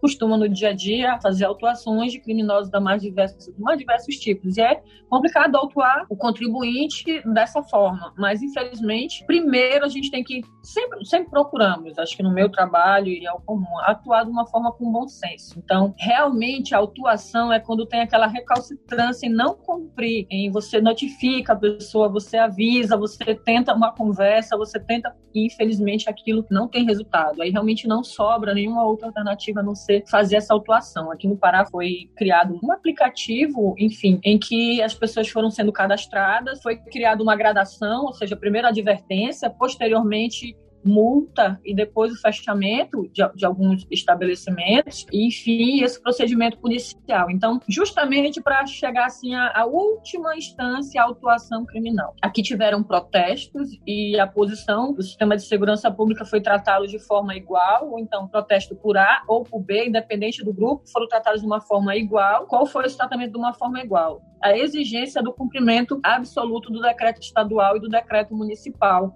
ou seja, se não era permitido manifestação, teve período que não, não era permitido aglomerar mais de 10 pessoas, não eram possíveis. Então elas foram coibidas e as pessoas que teimaram em, estar presentes nessas manifestações foram conduzidas e autuadas na delegacia com base no decreto do governador do estado e com base no decreto do prefeito municipal aqui em Belém, em outros municípios pelo estado. Então foi assim que a gente foi atuando. Eu espero que essa pandemia passe, porque a gente quer voltar ao nosso dia a dia da autuação de criminosos típicos e sair um pouco dessa discussão política a respeito da aplicação do 268. Para a gente condensar o final da nossa discussão aqui, eu vou começar pela Mariana perguntando no mesmo sentido que eu perguntei para a Flávia, né, sobre a aplicação do 268 nessa questão das aglomerações das manifestações. E para fechar, eu falo com a Luísa rapidinho sobre outras hipóteses de incidência do 2008. Quero saber dela. Né? Já aproveito e adianto logo a pergunta, Luísa. Tu vislumbras, né? Primeiro eu quero que a Mariana me responda, depois a Luísa já engata a resposta dela. Luísa, tu vislumbras a aplicação, a configuração, melhor dizendo, do 268 em outras hipóteses que não a relativa a essas manifestações, até porque, até onde eu sei, essa questão de manifestações não tem tanta, tanta força aí para o estado de Rondônia, eu imagino. Pelo menos não que eu tenha conhecimento, posso estar falando a maior besteira do mundo. Mas enfim, quero saber também sobre outras hipóteses de incidência de 2008? Começa ouvindo a Mariana. Eu acho complicado porque, primeiro, nós estamos falando de um crime doloso, certo? Um crime que a pessoa ela tem que querer infringir né, a questão sanitária, a proibição sanitária. E aí é como a doutora disse, a gente depende, por ser uma norma penal em branco, dos decretos. Aqui no estado de São Paulo, como houve uma polarização política muito grande, foi uma confusão demasiada. E eu posso dizer isso citando um breve exemplo, o escritório de advocacia. Nós tivemos o presidente da República que liberou a abertura de escritórios de advocacia, contabilidade, salão de beleza. Nós tivemos o governador do estado que mandou fechar e aqui na minha cidade o prefeito permitiu que fossem abertos com base no decreto federal. O que, que aconteceu? Não bastasse todo esse trâmite, o TJ de São Paulo mandou fechar, falando que quem valia era o decreto do Estado. Então já estava todo mundo funcionando, num dia para noite veio todo mundo fechado, e aí agora houve a relativização, então aí contrariando o TJ, já houve um novo decreto mandando abrir. Então, assim, é complicado também você imputar um dolo quando você sequer consegue acompanhar o que realmente é para abrir, o que é para fechar, como é para ficar. E houve uma situação muito emblemática na cidade de Araraquara, aqui do interior, uma senhora que estava sentada na praça e ela foi abordada por policiais e ela se recusou a sair. Ela falou: Não, eu tô na praça, a praça é livre, é um local aberto, não tem ninguém, eu não tô com ninguém, eu não vou sair. E acabou gerando uma situação que foi filmada, houve há a efetividade que ela está sendo processada. Então, foi uma comoção assim, de ambas as partes, porque Muita gente considerou aquilo como um absurdo. Ela estava sentada numa praça. Muita gente disse não, efetivamente há uma proibição, então ela não poderia estar ali. Mas aqui, efetivamente no meu estado, em razão dessa polarização política, até extraindo um pouco das questões das manifestações, está difícil acompanhar. Até para gente que é do meio jurídico,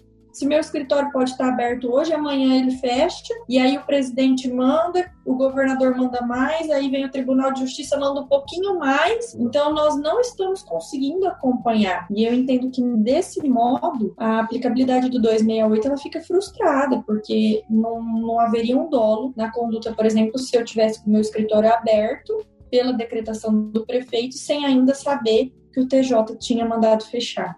E agora, o escritório aberto novamente por novo decreto do prefeito, ainda vigendo o decreto do TJ. Então, imagine a confusão que não está instaurada aqui. Luísa. Então, a doutora Mariana, ela conseguiu resumir bem o que eu ia expor aqui. Eu defendo a aplicação do 268, mas a gente precisa ter um pouco de ponderação quando vai aplicar. A gente precisa entender as circunstâncias em que aquilo aconteceu, a gente precisa entender se houve ou não o dolo da parte da pessoa em que, em tese, teria infringido a determinação pública, a gente ver se seria caso ou não de aplicar, de responsabilizar criminalmente aquela pessoa. Especialmente em Guajará, mas o que mais acontece são eventos particulares. Daí dá, dá, dá uma trabalheira pra gente. Atualmente, até que não tem aparecido, mas logo no início da pandemia relotaram muito. Eu acho que talvez negando um pouco a existência do do vírus na cidade, talvez, não sei, mas as festinhas que sempre ocorreram muito aqui. Aqui é uma cidade muito pequena, aqui não tem shopping, né? Aqui, então, não tem muitos afazeres, né? Não tem muita diversão para as pessoas, então a atração da população em si é se reunir, né? Fazer festa de aniversário, comemorar, tanto na cidade mesmo quanto na zona rural, aqui acontece muito. São eventos particulares foi o que mais uh, incidiu no início. Agora as pessoas já estão um pouco mais conscientes. Mas o que tem acontecido agora com mais frequência, já que agora a transmissão é até é, comunitária aqui no são pessoas positivadas que não obedecem ao isolamento dentro de casa. Então, isso a gente costuma ter um, um apoio né, com, com os agentes de saúde para fazer essa fiscalização, até mesmo acompanhamento da pessoa para ver se teve alguma melhora, alguma piora, né, para os registros deles mesmo. E já aconteceu de dessas pessoas que estarem positivadas não estarem dentro de casa. Então foram situações que a gente e, e, nesse caso a gente não a gente precisa ouvir, a gente precisa apurar, claro, mas são situações onde a gente já presume que não tem como não incidir. Os agentes de saúde, eles avisam, eles dão todas as instruções necessárias, e isso está sendo divulgado em televisão, em rádio, há tanto tempo, há três meses a gente está vivendo isso, não é possível que uma pessoa que vive numa cidade que tem televisão em casa, tem celular, não tenha conhecimento dos atos que tem que praticados. Então, a gente não pode ser ingênuo a esse ponto, né? A gente tem que ter ponderação, tem que entender às vezes o decreto muda de um dia para o outro, então a gente tem que ouvir para ver se seria caso de aplicar ou não. Mas tem casos que a gente logo de imediato já entende que a aplicação ela é devida mesmo. É, e vale dizer, inclusive conversamos sobre isso no primeiro episódio, né, que trata de reflexos da pandemia no direito nacional. Os três, né, se contar com o Distrito Federal, quatro, né, as quatro espécies de entes federativos no país, tanto a União quanto os estados, quanto o Distrito Federal, quanto municípios, são concorrentemente competentes para tratar de saúde pública. Né, e à medida em que uma prefeitura prefeitura, um governo de estado, um governo Distrito Federal, um presidente da República, expede um decreto, né, determinando que os comércios X, Y, Z, A, B e C devam ser abertos pelo período X, né, devam ser fechados pelo período X, não estão falando só de economia nesse cenário que a gente está vivendo. Estão tratando também de saúde pública, né? Então, é um decreto de via dupla. É um decreto que diz respeito diretamente sobre economia, mas diz indiretamente respeito à saúde pública. Né? Então, todos esses entes têm possibilidade de expedir esse decreto. Sim, isso aí estamos todos combinados. Agora, a responsabilidade é solidária. Né? Esse que é o, o efeito, né? inclusive vários constitucionalistas defendem a responsabilidade solidária dos entes federativos, né? sobretudo nesses casos em que decretos se complementam. Né? Verdade, nesse caso em específico, aqui no nosso país, a gente tem uma situação muito inusitada que os, os decretos, ao invés de se eles contradizem, né? É esse que é o problema, né? E é por isso que vem o judiciário, como bem trouxe a Mariana, em tese tem que, tem que resolver né, a situação. Aqui, no estado do Amazonas, o Ministério Público pediu o lockdown, né? É, o lockdown foi objeto de um pleito do Ministério Público do Amazonas aqui há um mês. E o judiciário não deferiu, né? Pelo menos não no primeiro momento, em termos de, de interlocutória, né? Agora, é, interlocutória que aprecia pedido liminar.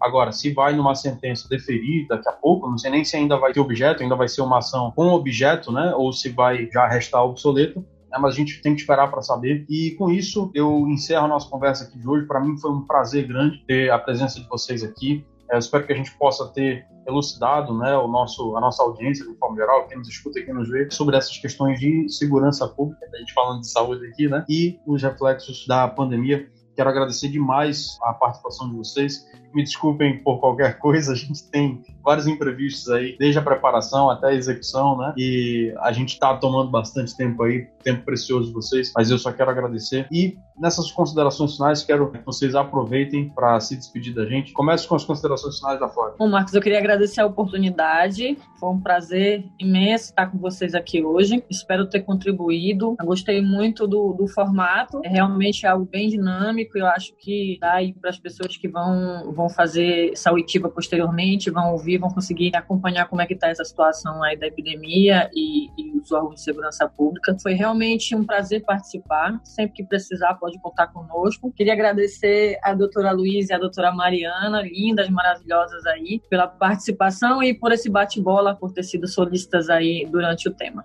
É isso. Luísa. Então, eu queria agradecer também pelo convite. Foi muito bom, né? O tempo passou, a gente nem viu. Foi muito agradável mesmo. É bom a gente explicar, né, o que está tá se passando. Dá para ver que a gente tem uma diferença aí. Lá com a doutora Flávia, né, de uma forma, comigo a outra, vai variando de cidade para cidade, as nossas necessidades vão mudando, a pandemia ela muda o nosso dia a dia de uma, de uma forma peculiar, né, depende do local onde você está, a gente tem que se adequando.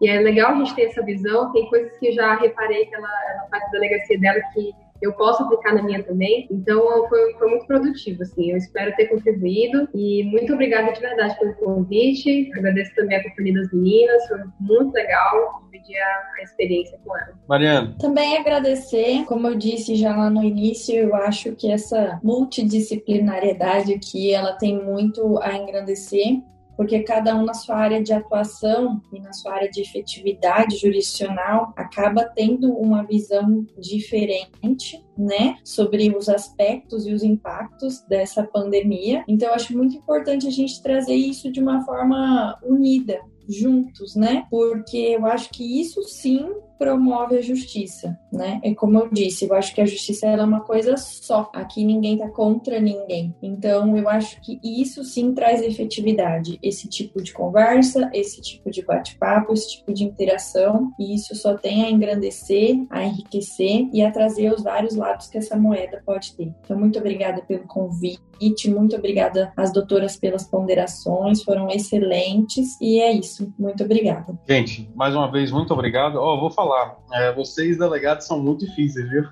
Eu vou falar que eu já consegui para cá mestres em direito, advogado, vixe, advogado um monte. Todo episódio tem um, dois advogados aqui, promotor de justiça, já marquei com o juiz, ainda não tem episódio, mas já tem marcado episódio com o juiz aqui. Episódio, inclusive, do Estado de São Paulo, viu, Mariana? Mas vocês, delegados, vou te falar, vocês são muito difíceis, olha. Vocês são as duas primeiras. não sei, não sei porquê. Mas, enfim, muito obrigado. Eu espero que possa contar com vocês, né, para episódios aí no futuro. Né? A gente vai estar sempre trazendo temas aqui. Tem gente que me pergunta, Marcos, você, você criou o Abajur? Eu falei, cara, é um hobby para quarentena. e acabou virando uma forma de, enfim, divulgar os trabalhos dos colegas da comunidade jurídica, discutir temas que acho que são interessantes para levar a público. Né? A gente está começando ainda, é um trabalho ainda humilde, né? Está atingindo já um bocado de gente e para mim está sendo um baita prazer isso aqui. Eu particularmente sou o fã número um do Abajur tenho o maior prazer de fazer, o maior prazer de escutar depois. Sempre que eu mando esses episódios para edição e edição volta e eu vejo e falo, puta, cara, que sensacional, que trabalho maneiro que a gente está fazendo. E a colaboração de vocês só engrandeceu, só enriqueceu isso. Muito obrigado mais uma vez.